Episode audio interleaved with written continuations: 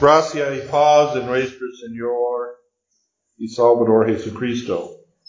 En Romanos capítulo 10, el pastor Pablo dice que si confesares con tu boca que Jesús es el Señor y creyeres en tu corazón que Dios se levantó de los muertos serás salvo. Y también dice, ¿cómo creerán en aquel de quien no ha ido? ¿Cómo oirán sin haber quien les predicaré? Así que la fe es por, el oír y el oír por la palabra de Dios. ¿Qué pasa con un hombre que no puede hablar o oír? ¿En qué caso, cómo Dios trata con él? Tenemos un ejemplo en nuestro texto para hoy de cómo Jesús comunicó con un hombre sordo mudo como en idioma de señas, para entender qué el Señor quiere hacer por él. Y para nosotros, Dios trata igual con nosotros. Nosotros que pueden oír, podemos oír la predicación de la palabra de Dios, pero ¿qué más? ¿Qué más Dios nos ha dado para recibir el perdón y la promesa de la vida eterna. Dios trata con nosotros con ritos instituidos por Cristo, con elementos uh, visibles y intangibles vinculados con la palabra de Dios. Estos son los sacramentos. Nuestro, nuestra confesión la defensa de la, la confesión de Augsburgo dice así. Y así como la palabra entra por los oídos para tocar los corazones, así también el rito entra por los ojos para mover los corazones. El efecto de la palabra y del rito, es decir, el sacramento, es el mismo, como lo dijo más acertadamente Agustín.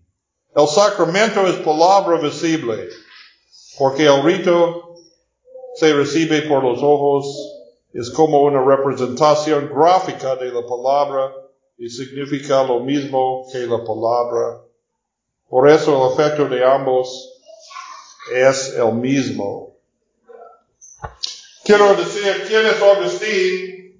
El domingo pasado, el 28 de agosto fue el día de conmemoración de Agustín de Hipona. No hablamos sobre Agustín en aquel día, pero ahora quiero decir, Agustín fue un teólogo, teólogo del cuatro, del siglo IV, una gran influencia en Martin Lutero y en, en las confesiones de Lutero. Su argumento para la justificación solo por la fe y la salvación por la gracia fue basado primeramente en los epístolos de San Pablo, por supuesto, pero también usa los argumentos de Agustín en este tema.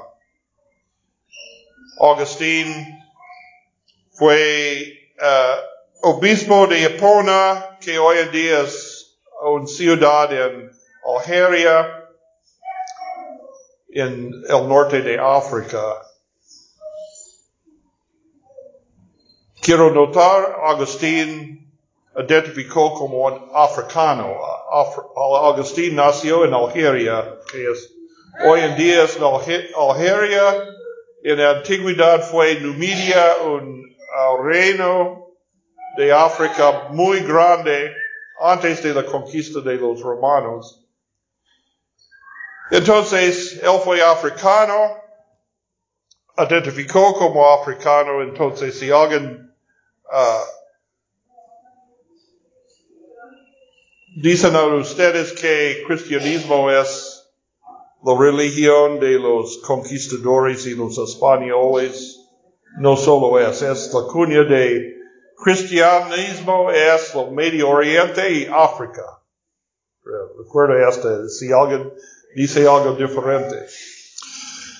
Pero ahora, en nuestro texto para hoy,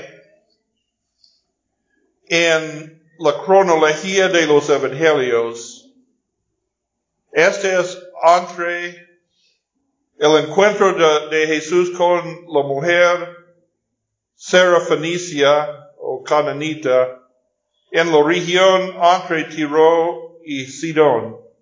Y Jesús expulsó un demonio de la, hija de esta mujer extranjera en que es hoy en día Líbano. ¿Quién sabe dónde está Líbano?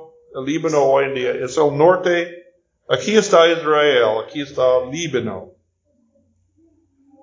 Entonces Jesús fue muy, muy uh, poquito, es lejos de Galilea.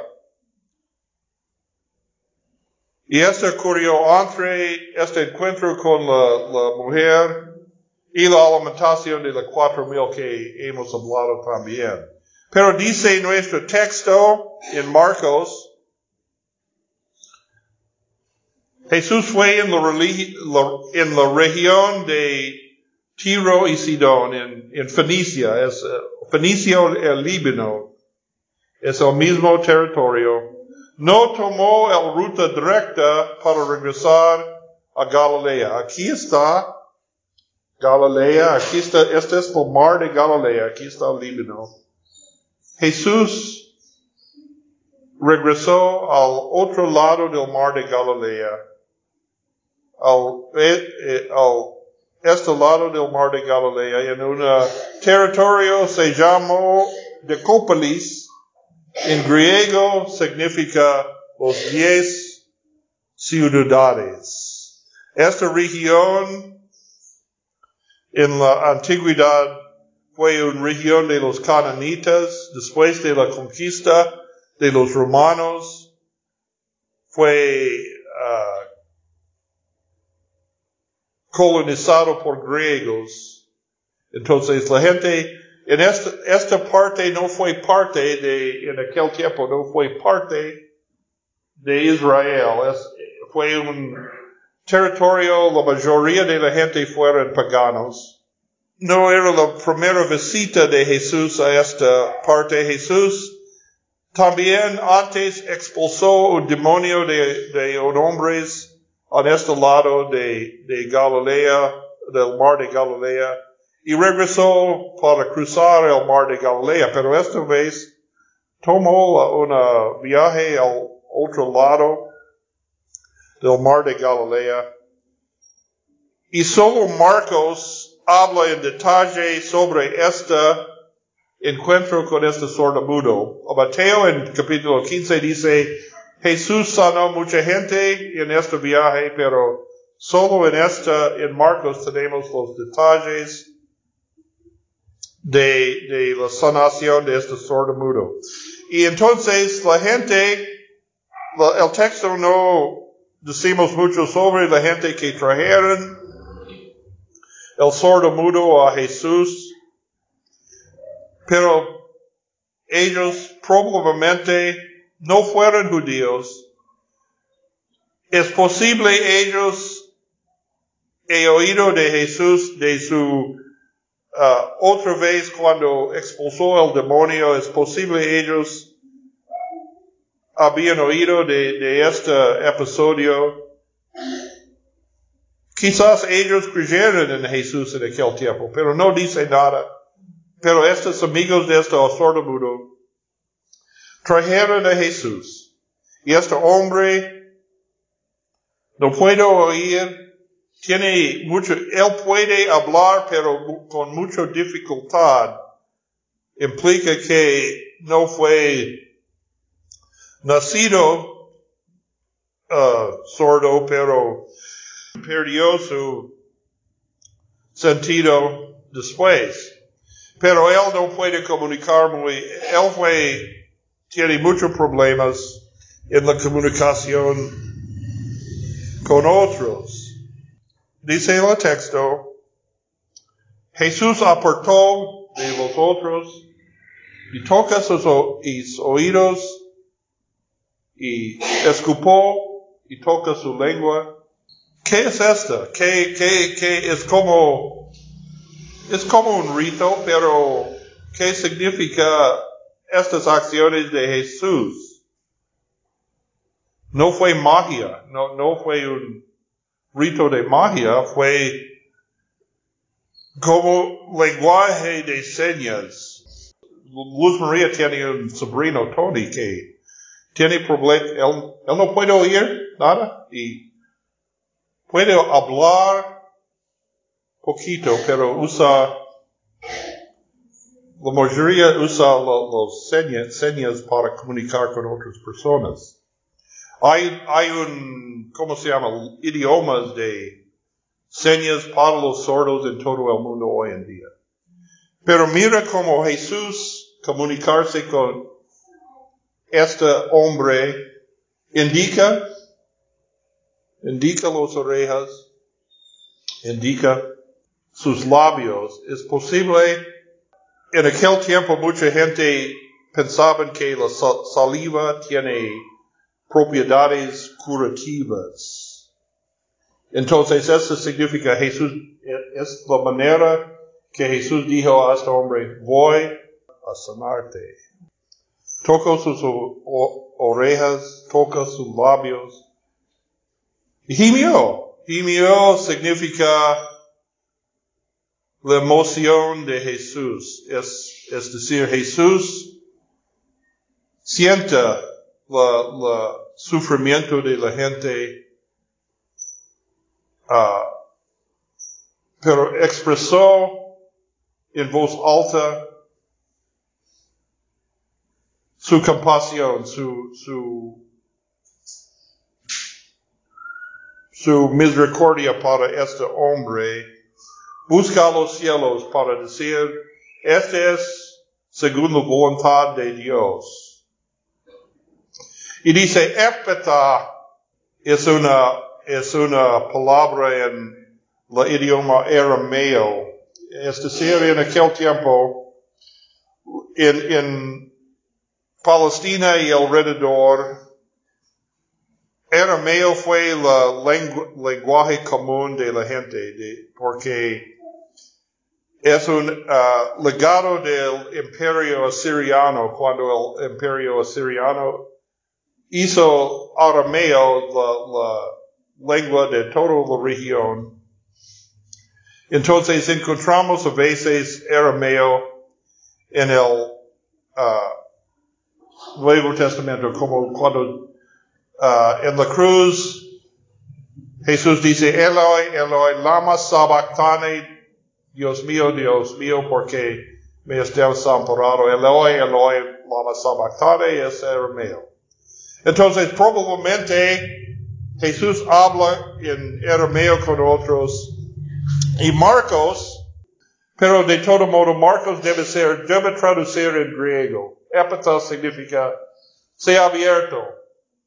Entonces, con esta, en esta fue en, en la, la, en la forma imperativa. Epita abre, abre los labios y los oídos y, y de repente él, eh, se ocurrió, este, el, el hombre, los, orejas, los oídos y los labios del hombre fue abierto y él alabó a Jesús y da gracias, dio gracias a Jesús por su misericordia. Podemos ver entonces los sacramentos, los ritos instruidos por Dios. Hablamos sobre ellos, sobre los medios de gracia en que Dios encargó o otorgó su perdón y la promesa de la, vida eterna a cada uno de nosotros. Entendemos esta, esta es la manera que Dios trata con nosotros porque nosotros no somos sordos y ciegos por la física, pero espiritualmente somos sordos y, y ciegos, no pueden uh, ver. Entonces, en, en el libro de Isaías, cuando Isaías habla sobre en aquel tiempo del Mesías, del prometido de Israel, los ciegos pueden ver y los sordos pueden oír. No, no está hablando solo de las personas con debilidades físicas, está hablando sobre todos nosotros como ciegos y sordos, muertos espiritualmente, no podemos entender la palabra de Dios, pero por la gracia de Dios los ciegos pueden leer un libro. ¿Qué libro? Este libro, la Biblia. Pero Jesús instituyó la, la, la, la predicación de su palabra. Su palabra está escrita en esta Biblia. ¿Y cómo? ¿Qué sentido usamos cuando leemos la Biblia? Nuestros ojos. Pero esta palabra no solo es para los ojos. ¿Qué más?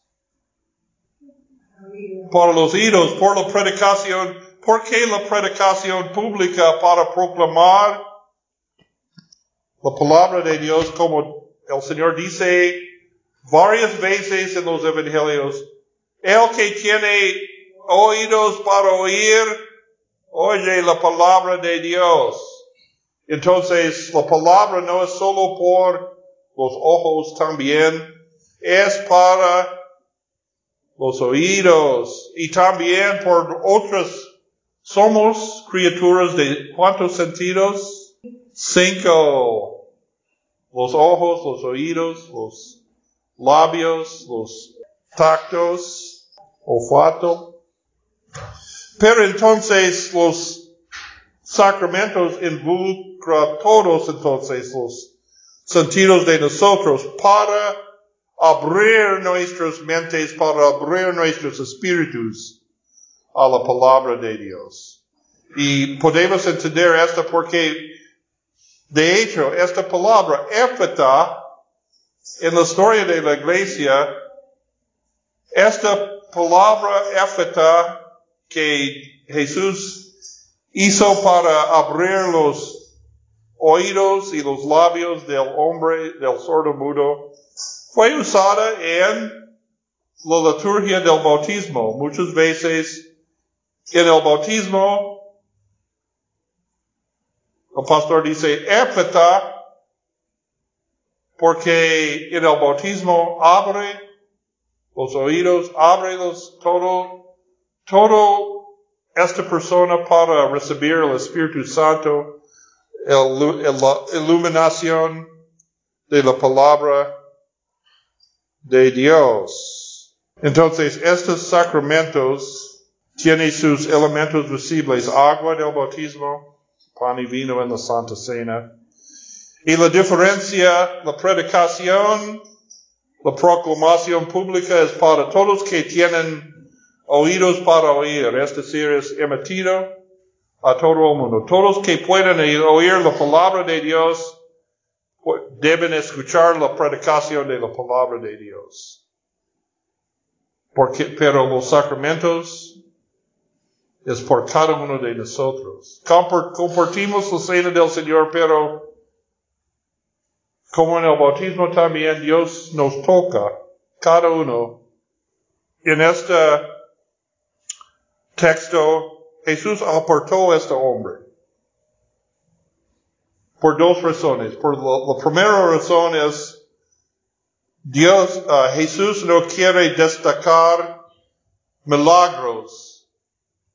Jesús hizo, ¿por qué Jesús hizo los milagros? Por su misericordia, porque los que sufren de enfermedades y debilidades, no para impresionar la gente. Por, eso Jesús dijo a, a, la gente cuando este hombre apareció sano, no habla sobre esto, pero ellos hablaron hablaran sobre este milagro, pero el punto del milagro no es para mostrar al mundo el, poder de Dios, pero para cada uno recibir la misericordia de Dios. Y también en, el sacramento del bautismo, Jesús o oh Dios nos soportó. Solo nos, uh, hay mucha gente alrededor, pero Dios nos toca por nombre con el agua.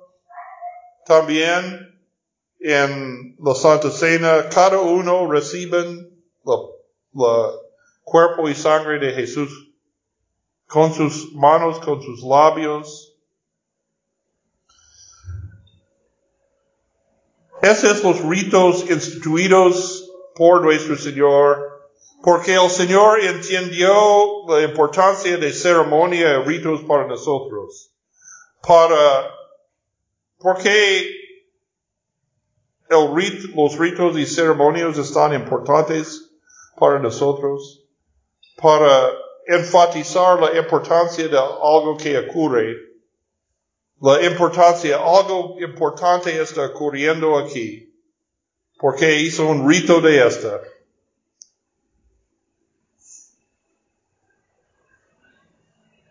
Entonces, en nuestras iglesias, dice nuestras confesiones, ¿qué es la marca de la iglesia verdadera? ¿Dónde está la iglesia visible en este mundo? ¿Dónde hay predicado? ¿Dónde la palabra está predicada en su pureza y los sacramentos administrados según el mandamiento del Señor. Y más entendemos uh, la importancia de enfatizar qué, important, qué es importante estos, sacramentos. Nuestro culto, nuestra adoración, ¿quién es en el centro la predicación de la palabra y la administración de los sacramentos.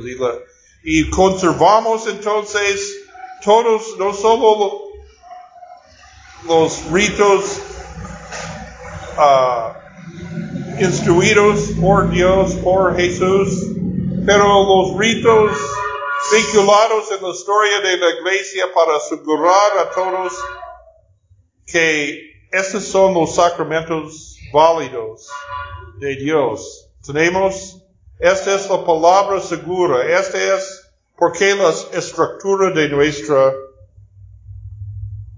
adoración. El enfoque es en la palabra de Dios, la palabra escrito, uh, ley evangelio, en, nuestro epístola para hoy, Dice San Pablo, la letra mata, pero el espíritu da vida. ¿Qué está hablando? La ley, la letra es la ley, es la voluntad de Dios, que es eterna, es buena, es la voluntad de Dios. Pero ¿por qué mata? Porque solo la, ley solo puede nos condena porque no podemos cumplir la ley de Dios. Y entonces, ¿qué es el espíritu que da da vida. El Evangelio, las buenas noticias de Jesucristo, recibimos por causa de Jesucristo este espíritu de vida, el Espíritu Santo. Y también tenemos, recibamos el perdón de Dios y la promesa de la vida eterna en, la Santa, en el bautismo y la Santa Cena también.